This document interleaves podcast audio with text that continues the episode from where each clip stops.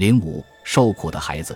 现代社会中，我们担心孩子在电视节目或电子游戏中看到太多的模拟暴力，怕他们因此而对真正的暴行麻木不仁。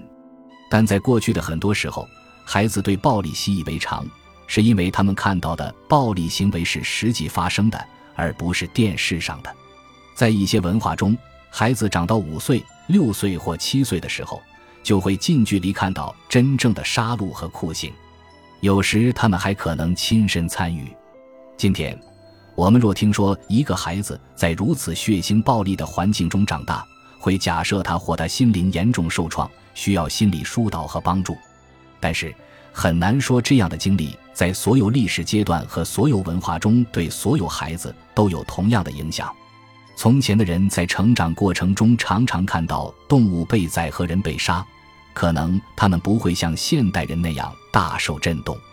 今天我们可能假设某些东西在任何时候都会对人造成伤害，可是也许实情并非如此。行动不必造成明显伤害，也能导致一个人的重大改变。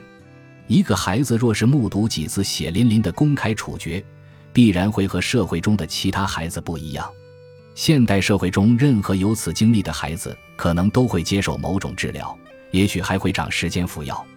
看过如此严重的虐待后，你可能觉得抛弃或漠视孩子算不上严重，但研究儿童的现代专家坚信，父母和孩子缺乏长期不断的接触会产生持久的负面效果。心理历史学家声称，这种情况在过去也许严重伤害了很多儿童。表面上看起来这一点似乎不言自明。但似乎不可能在宏观层面上确定其对过去社会的影响。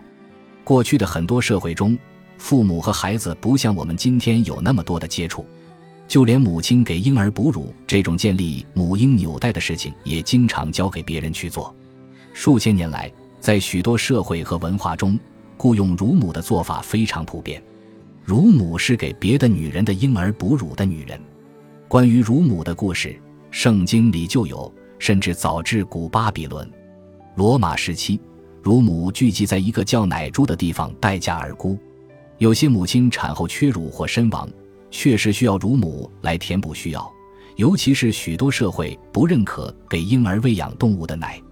不过，这种做法经常意味着把孩子从家中送走，去和乳母同住，有时一住好几年。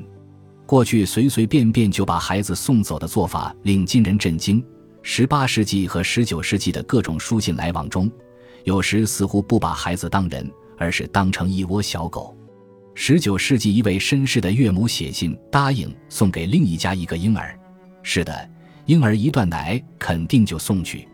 他还写道：“如果还有人想要孩子，您也知道我们这里还有。”孩子的创痛还不只是被送走。他跟随乳母生活数年后，和乳母越来越亲。但他最终还是得回到自己的生身父母那里去，这实质上等于夺走他所知的唯一亲人。有的乳母对孩子不好，孩子回自己的家是求之不得。但无论如何，孩子回家后面对的都是完全陌生的人。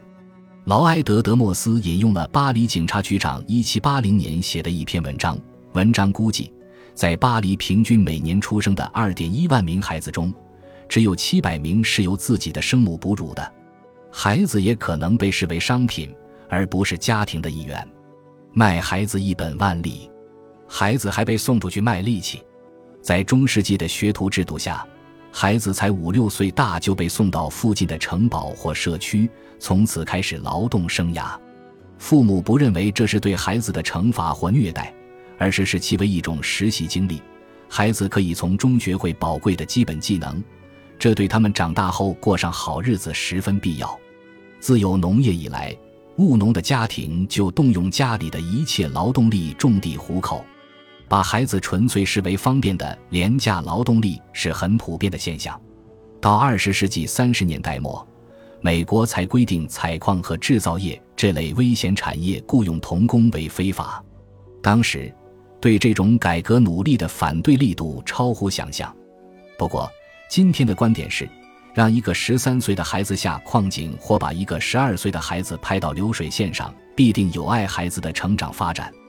令人纳闷的是，我们的祖先不乏聪明人，为什么看不到这些做法那么有害呢？不过，可能我们关于有害的概念和他们不同。他们养的孩子要在他们的世界中生活，那是我们完全陌生的世界。再说，谁知道将来的育儿专家对我们目前的做法会怎么想？按照将来的标准，我们现在的最佳做法也许会被认为是对孩子的虐待，或者对孩子有害。作为辩护，我们可以说，我们根据现在掌握的知识尽了最大的努力，但可能我们的祖先也会这样说。